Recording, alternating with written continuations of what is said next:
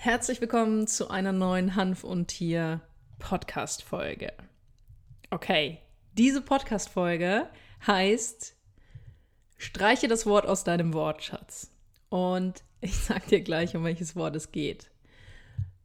Wenn du zu Hause bist, wenn du die Möglichkeit hast, dann empfehle ich dir, pausiere diese Podcast Folge, bevor sie überhaupt angefangen hat. Hol dir einen großen Humpen Hanfblättertee Lass den möglichst lange ziehen, damit du richtig viele Cannabinoide da drin hast. Kleinen Schuss Hafermilch, irgendeinen Milchersatz rein oder auch Milch, wenn du das möchtest. Und dann machst du dir bequem. Machst dir richtig bequem. Das wird eine interessante Folge. In diesem Sinne, erstmal viel Spaß mit dem Intro und ich erkläre dir gleich, worüber wir heute sprechen werden. Hanf und Tier, der einzigartige Podcast der Wissenschaft. Viel Spaß mit deiner Gastgeberin Susanne Gruber. Ich hoffe, du hast meine Anweisungen befolgt oder meine Empfehlung. Anweisung, das uh, klingt sehr negativ. Äh, meine Empfehlung befolgt und hast dir eine große Tasse Hanfblättertee geholt. Heute möchte ich mit dir darüber sprechen, warum ich das Wort Schulmedizin aus meinem persönlichen Wortschatz streichen werde. Warum ich überzeugt davon bin, dass es heute nicht mehr okay ist, ignorant zu sein und warum Cannabinoide keine alternative Medizin sind. Ja, das alles ist äh, sehr, sehr interessant. Ich kann dir gerne sagen, wie die Idee zu dieser Podcast-Folge entstanden ist. Durch den Podcast und auch einfach durch meine Selbstständigkeit schon viel auf Social Media unterwegs. Und ähm, vielleicht sagt dir der Name Ralf Rückert was. Ralf Rückert ist ein Tierarzt aus Ulm. Ralf Rückert hat einen ähm, sehr spannenden Blog, den ich, ich sag mal, regelmäßig, sehr unregelmäßig lese. Und ähm, warum auch immer wurde mir auf jeden Fall einer seiner Beiträge die Tage bei ähm, Facebook angezeigt und habe dort quasi eine Diskussion mitverfolgen können. Ich rufe mir das mal kurz auf, dann kann ich dir das sagen. Und zwar heißt der Beitrag, um den es dort bei Facebook ging, Schwurbelei in der Tiermedizin 1, Pseudomedizin führen wir nicht. So, das ist natürlich ein provokanter Artikel. Da muss man auch dazu sagen, er hat einen Teil 2 aufgrund der Resonanz zu diesem Artikel veröffentlicht und er schreibt auch in diesem ersten Artikel, dass er quasi diesen ersten Artikel schon vor über vier Jahren veröffentlicht hat, den quasi jetzt nur noch mal überarbeitet hat aufgrund von aktuellen Diskussionen und eines aktuellen Anlasses und dass er den quasi überarbeitet jetzt noch mal veröffentlicht hat. Könnt ihr einfach googeln, wenn ihr googelt ähm, Tierarzt Ralf Rückert Blog, dann findet ihr den, kann ich euch generell empfehlen. Manche mögen den, manche mögen den nicht. Dieser Blogartikel bzw. die Diskussion unter diesem Blogartikel war für mich ausschlaggebend, um das Wort Schulmedizin das erste Mal in meinem Leben zu hinterfragen, das erste Mal in meinem Leben unter einem anderen Gesichtspunkt zu sehen und mich das erste Mal in meinem Leben kritisch und ja, weiter zum Wort zu informieren. Und deswegen, bevor wir jetzt in irgendeine Diskussion oder in irgendeine persönliche Meinung meinerseits einsteigen, möchte ich dir erstmal die Entstehung bzw. der Ursprung des Wortes Schulmedizin so ein bisschen mitgeben.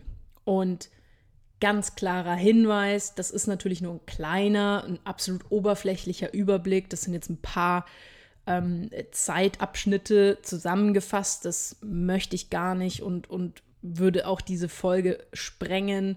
Also kann ich gar nicht in dieser Ausführlichkeit jetzt hier ähm, besprechen, wie man sich aber sicherlich mit diesem Wort und der Entstehung des Wortes beschäftigen könnte. Das heißt, dort die Empfehlung, wenn du es für dich selber nochmal recherchieren möchtest, einfach mal googeln. Da gibt es tolle Seiten, wo man sich informieren kann, ob Wikipedia und Co.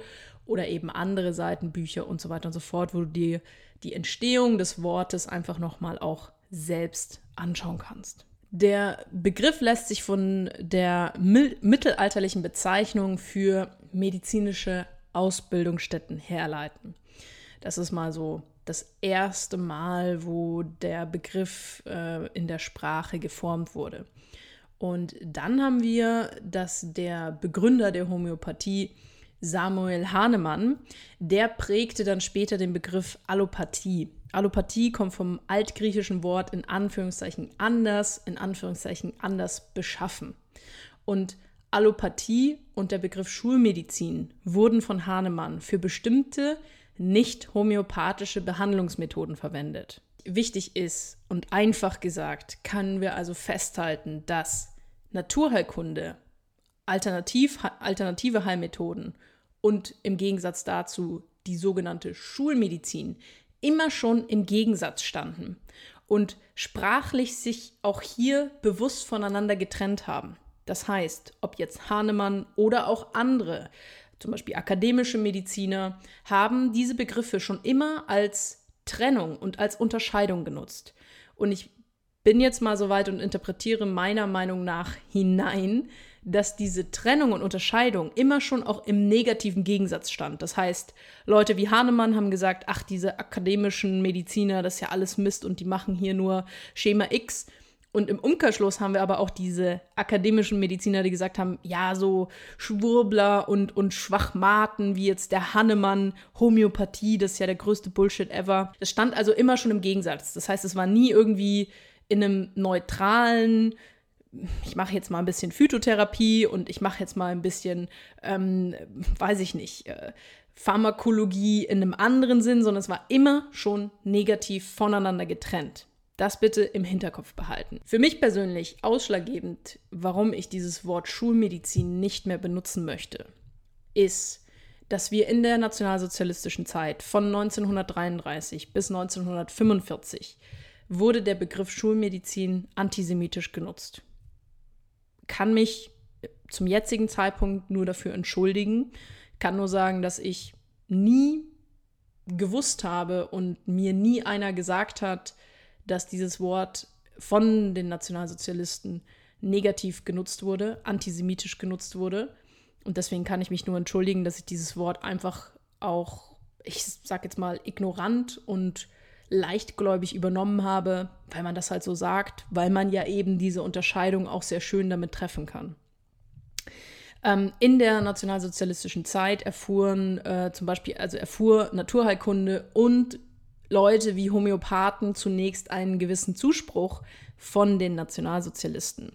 Da unter den Nationalsozialisten die in Anführungszeichen Schulmedizin als jüdisch-marxistisch betrachtet wurde. Und in den 1920er und 1930er Jahren galt unter Antisemiten die Ärzteschaft an Universitäten als verjudet. Und das sind ja Begriffe, die dort zu den Zeiten genutzt wurden, die auch danach noch genutzt wurden. Ich bin von dem Wort nicht betroffen, ich kann es auch nicht nachvollziehen, aber ich kann dir sagen, dass das Wort verjudet für mich schon eine negative Assoziation, eine körperliche negative Assoziation, ein negatives Gefühl in mir hervorruft.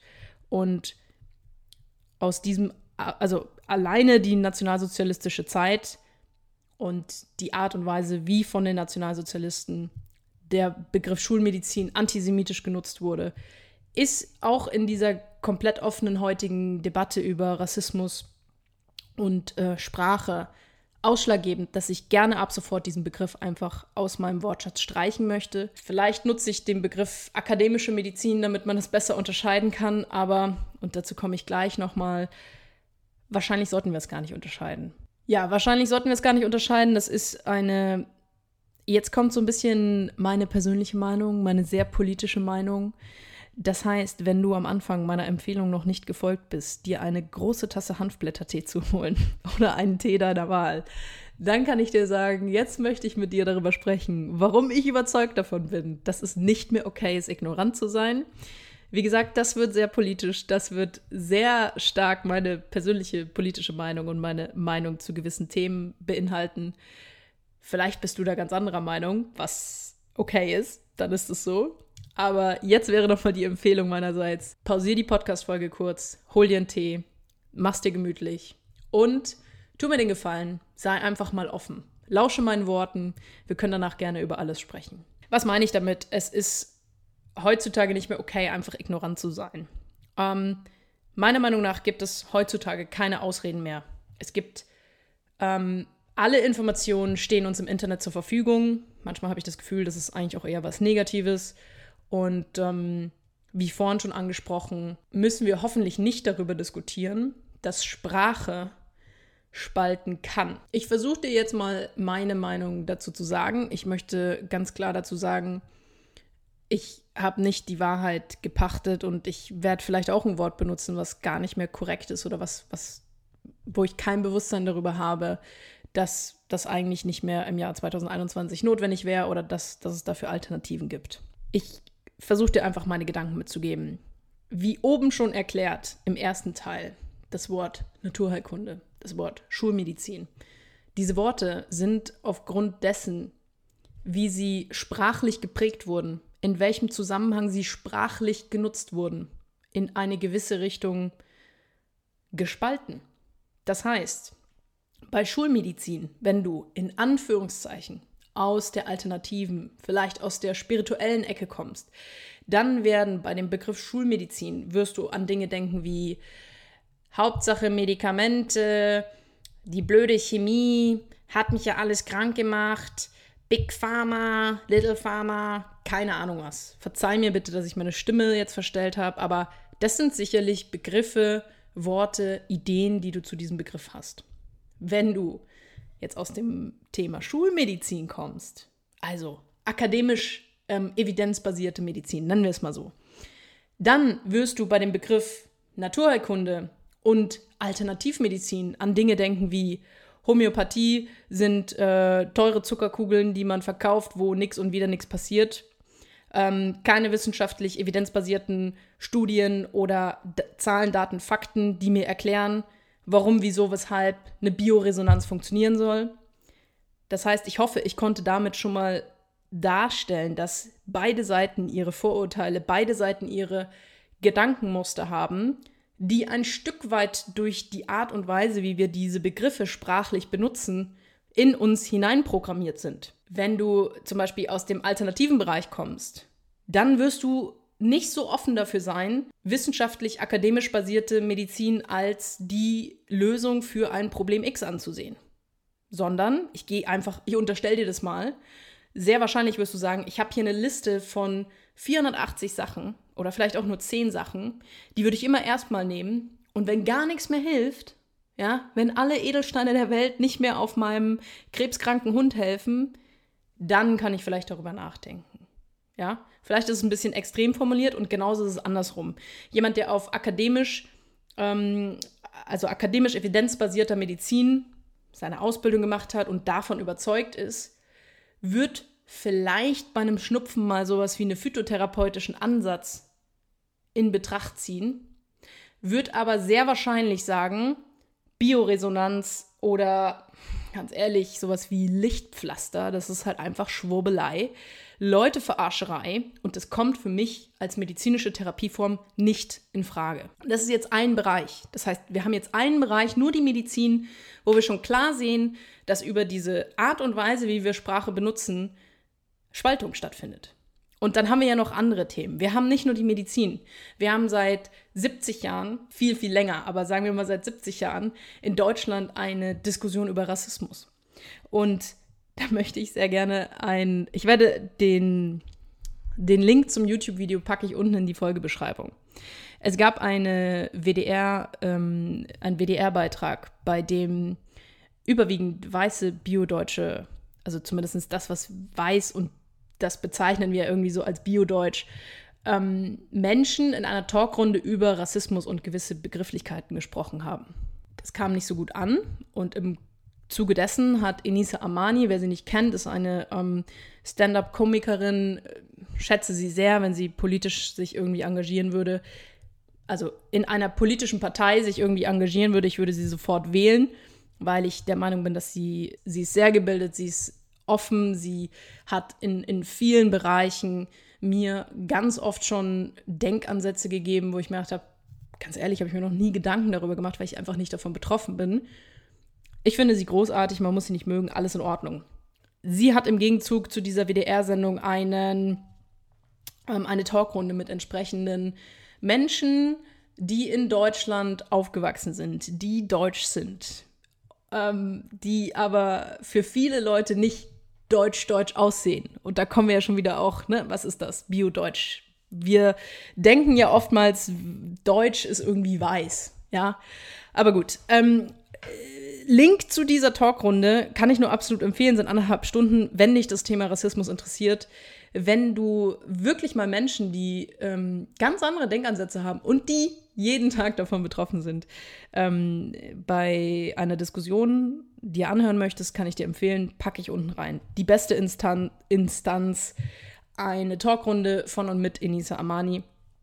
Absolut großartig. So, und warum ich das erzähle, ich bin ja auch quasi, ich bin eine weiße biodeutsche Frau. Das heißt, ich habe in meinem Leben noch niemals Rassismus oder Diskriminierung erlebt. Das Einzige, warum ich diskriminiert werden könnte, und da kann ich mich an keine Situation nachweislich erinnern, ist, weil ich eine Frau bin. Weil ich eine Frau bin, könnte sein, dass ich mal irgendwo einen Job nicht bekommen habe oder könnte sein, ähm, dass jemand vielleicht, weiß ich nicht, nicht so, nicht so gut von mir gedacht hat, so ist ja, ist ja nur eine Frau, hm, nehmen wir lieber einen Mann. Keine Ahnung, ja.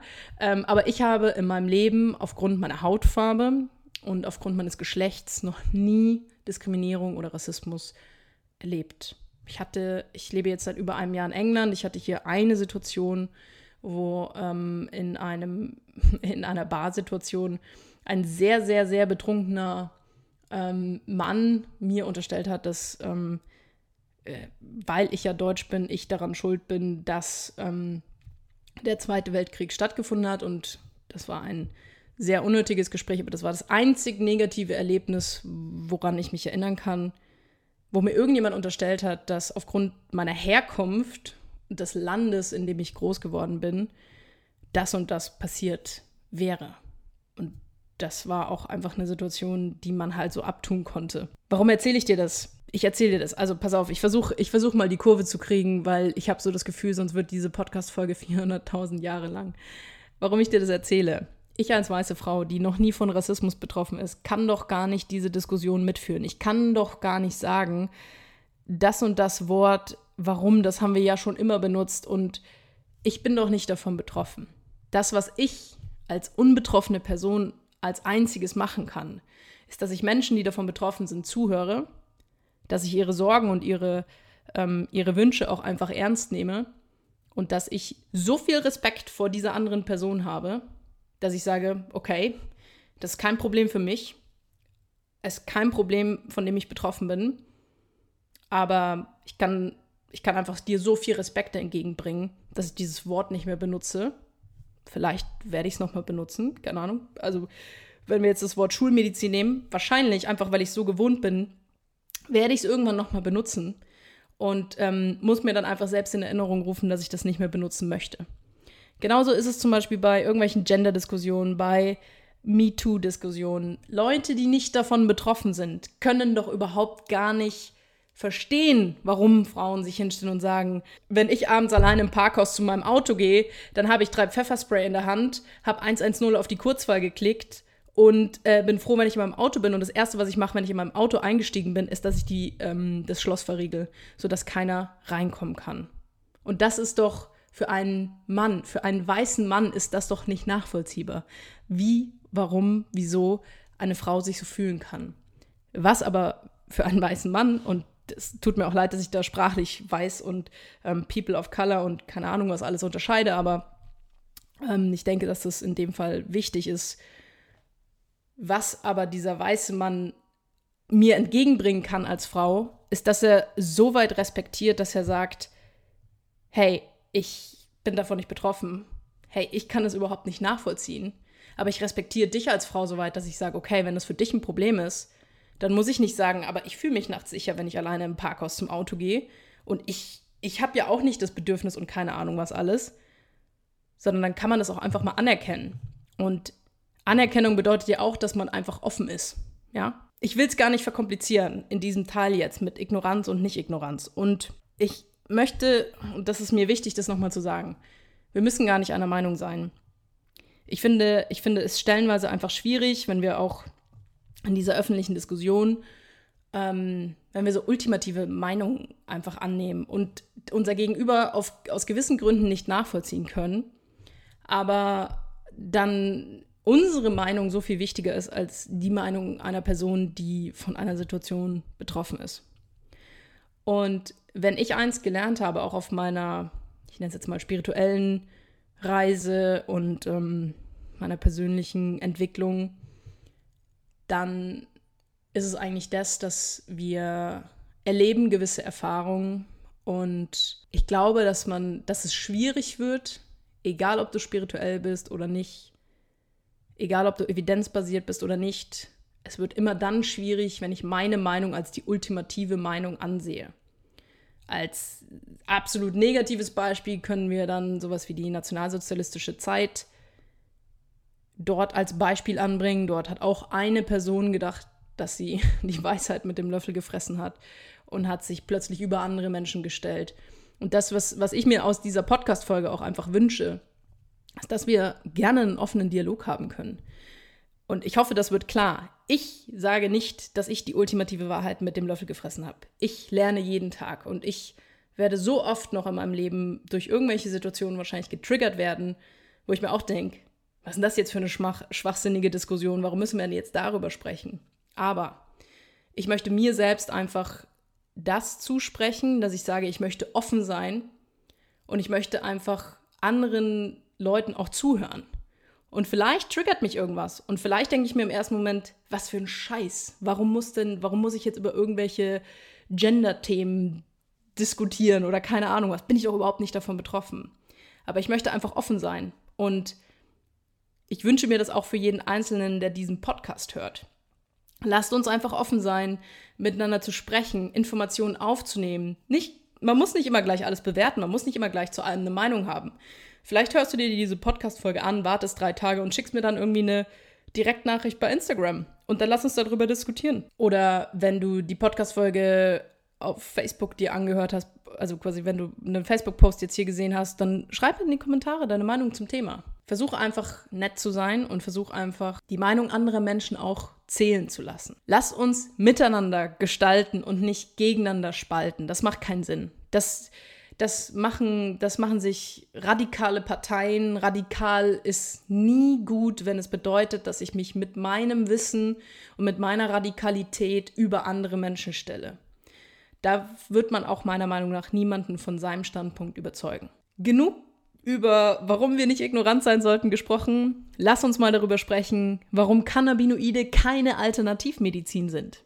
Also, in dieser ganzen Spaltung, in dieser ganzen Unterscheidung zwischen das ist hier, das ist dort, das ist gut, das ist schlecht, müssen wir einfach mal sagen, dass wenn wir uns das nüchtern auf dem Papier anschauen, dann ist es so, dass im Vergleich zu anderen, in Anführungszeichen, Therapieformen, wie zum Beispiel der Bioresonanz, sowas wie Lichtpflaster existieren, evidenzbasiertes Wissen und unzählige, vor allem unabhängige wissenschaftliche, akademische Doppelblindstudien, die uns etwas zur Wirkung und Anwendung von Cannabinoiden wie CBD bestätigt haben.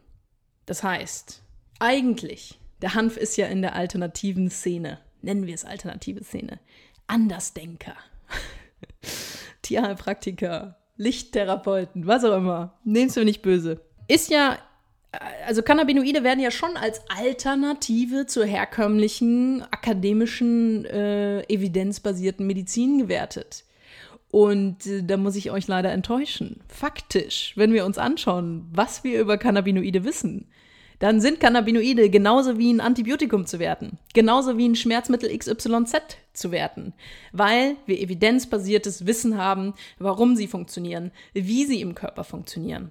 Ja, absolut richtig, teilweise erst in Ansätzen, aber wir haben ganz klare Zahlen, Daten, Fakten.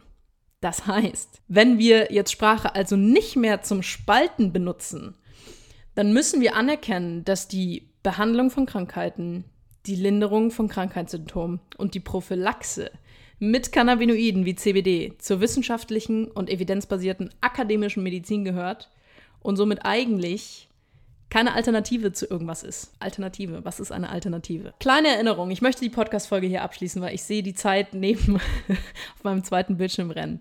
Also, lasst uns gerne darüber sprechen. Ich sage nicht, dass das, was ich gerade gesagt habe, die ultimative Wahrheit ist. Vielleicht sind es nur Impulse, vielleicht sind es nur Ideen, die dich mit neuen Informationen, zu, ja, wodurch du anfängst, dich mit neuen Informationen ähm, zu beschäftigen. Und ähm, wenn du sagst, hey Susanne, ganz ehrlich, das ist der größte Bullshit, den ich jemals in meinem Leben gehört habe, Das ist cool, gar keine Frage. Lass uns gerne vernünftig darüber diskutieren. Erklär mir gerne deine Meinung. Erklär mir gerne, warum du nicht mit mir einer Meinung bist. Das kannst du am besten zum Beispiel bei Instagram machen. Schickst mir einfach eine DM auf ähm, die Susanne Gruber. Oder wenn wir bei Facebook irgendwie verknüpft sind, schreib mir bei Facebook, gar kein Thema. Und lass uns gerne darüber sprechen. Wichtig ist mir zu sagen, wir müssen nicht einer Meinung sein. Ich glaube einfach nur, ich will auch in meinem Leben immer offen sein und ich will mir einfach selber in Erinnerung rufen, dass das, was ich weiß, ist ein Bruchteil von der Information, die hier irgendwo im Universum existiert. Und ich habe vielleicht das Gefühl, dass ich super viel verstanden habe. Aber im Endeffekt weiß ich eigentlich nur einen Bruchteil über, wie Dinge funktionieren. Und ich möchte mir einfach immer ein, ich nenne es mal, ein offenes Herz behalten und einfach offen sein, auch meine Meinung wieder zu ändern. Und das ist etwas, was ich euch hoffentlich oft genug schon mitgegeben habe, wenn wir über wissenschaftliche, akademische ähm, und evidenzbasierte äh, Studien sprechen. Das Geile an der Wissenschaft ist, dass sie sich widerspricht. Je mehr Informationen wir über ein gewisses Thema haben, desto wahrscheinlicher ist, dass irgendwann auch jemand sagt, okay, vor 50 Jahren haben wir geglaubt, das und das ist die ultimative Wahrheit, aber jetzt haben wir herausgefunden, dass XYZ und guck mal, wir müssen unsere Meinung leider anpassen. In diesem Sinne, lasst uns offen sein, lasst uns gerne miteinander darüber diskutieren. Wenn wir überhaupt nicht einer Meinung sind, total super, lasst uns trotzdem darüber diskutieren.